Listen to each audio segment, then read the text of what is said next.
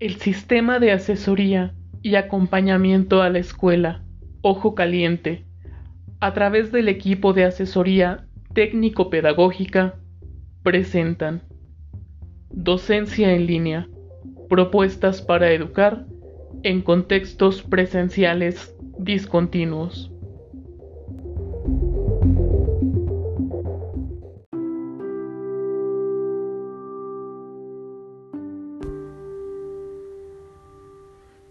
Claves para una evaluación en línea.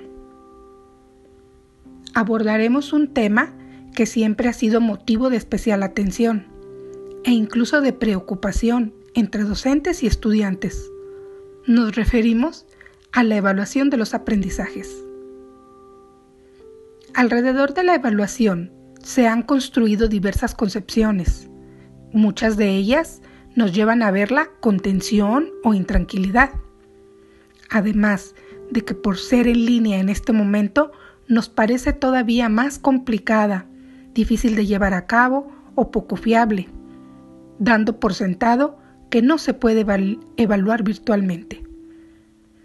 El reto que tenemos ante estas nuevas circunstancias educativas es dejar de concebirla como un proceso para solo acreditar y quedarnos ahí, pues esta concepción la convierte en un mero trámite y la limita a evaluar para calificar, promoviendo que nuestros alumnos se orienten exclusivamente a pasar ese trámite, en vez de superarse para mejorar su aprendizaje.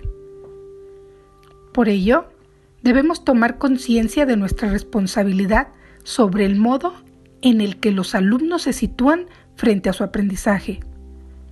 Se requiere, pues, una nueva cultura evaluativa, la evaluación formativa. Romper con las concepciones tradicionales y limitadoras para convertirla en el verdadero motor del aprendizaje de nuestros estudiantes. Nuestra tarea como docentes es acompañar a cada uno de nuestros alumnos a lo largo de su proceso, ayudarlos a que desarrollen su potencial y la evaluación debe ser el hilo conductor y a la vez el medio para mantenerlos implicados, activos y motivados.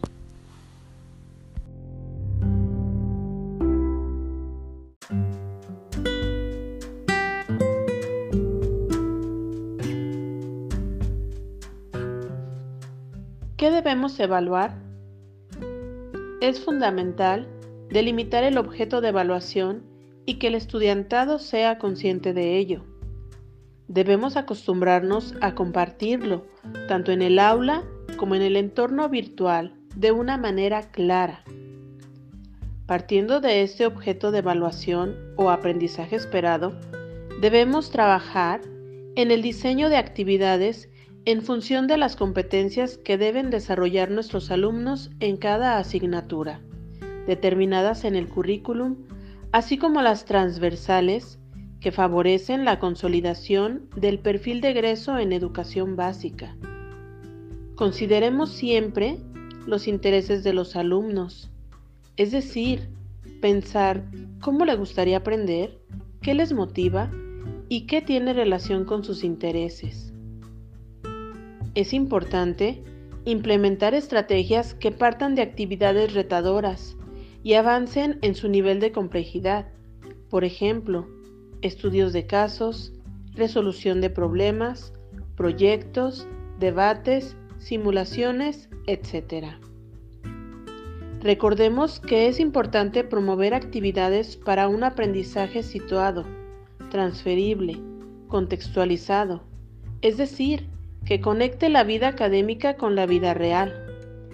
Consideremos que para el trabajo en línea tenemos un gran aliado para motivar a nuestros alumnos, ya que la gamificación es una técnica de aprendizaje que traslada el juego al ámbito educativo, por lo que la debemos adoptar como una estrategia en nuestro trabajo a distancia.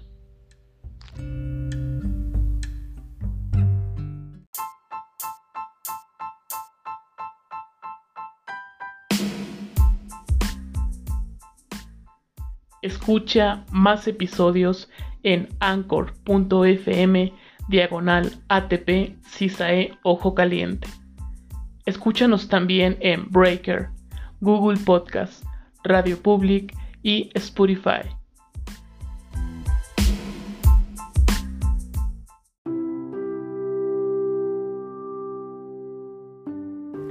Los criterios de evaluación, esos grandes desconocidos.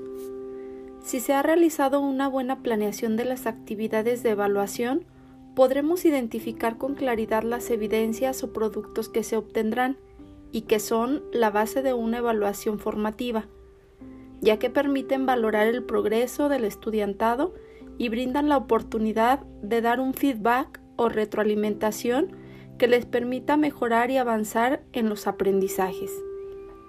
Pero, ¿bajo qué criterios realizaremos la valoración del aprendizaje? A menudo los docentes aplicamos algunos criterios para evaluar los trabajos de nuestros alumnos, pero muchas veces no los explicitamos ni los compartimos con ellos. Entonces, ¿será válida ese tipo de evaluación?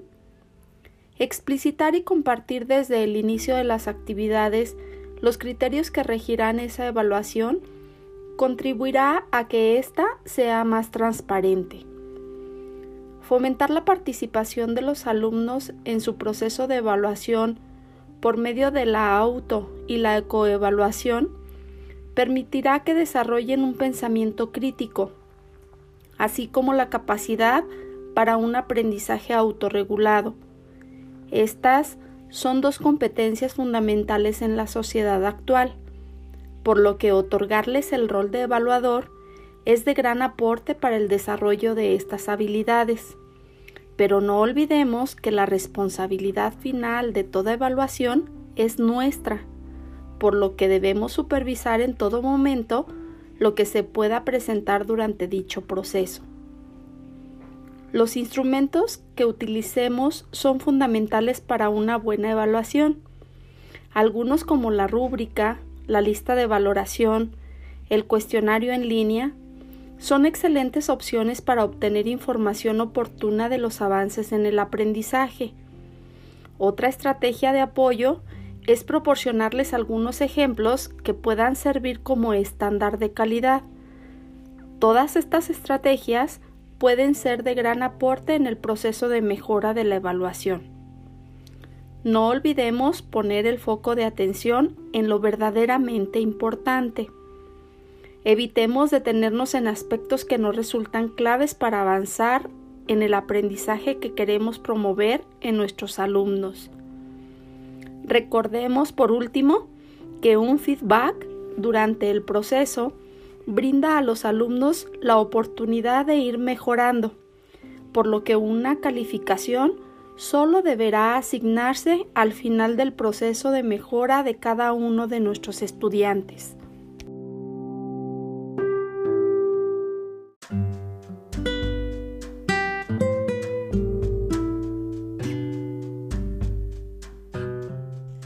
Algunas sugerencias para el proceso de evaluación en línea y que es muy importante considerar pueden ser las siguientes. Informar a los alumnos con claridad el inicio y término de cada actividad. Determinar los momentos en que se proporcionará feedback con la intención de que sirva para mejorar los aprendizajes y no solo para entregar algunas observaciones finales. Por ello, y para que sea lo más efectivo posible, deberá ser durante el proceso, pues permite generar algunas pistas, recomendaciones, observaciones, aportaciones, etc., que les ayude a mejorar sus aprendizajes. Se deben considerar algunos momentos para motivar, recordar, incentivar, alentar y estimular el trabajo. Esto puede ser por medio de algunos mensajes o recursos que el entorno virtual nos facilita y que ayudarán a direccionar sus esfuerzos hacia el trabajo y el aprendizaje. Es importante que apoyemos la gestión y organización de sus tiempos, ya que es un elemento clave en un entorno de educación en línea. Generemos hábitos de comportamiento como en el aula para que se habitúen a una dinámica establecida. Mantengamos la comunicación y el vínculo con los alumnos, por diferentes medios, ya que el tacto pedagógico y humano son claves para tenerlos comprometidos con su aprendizaje.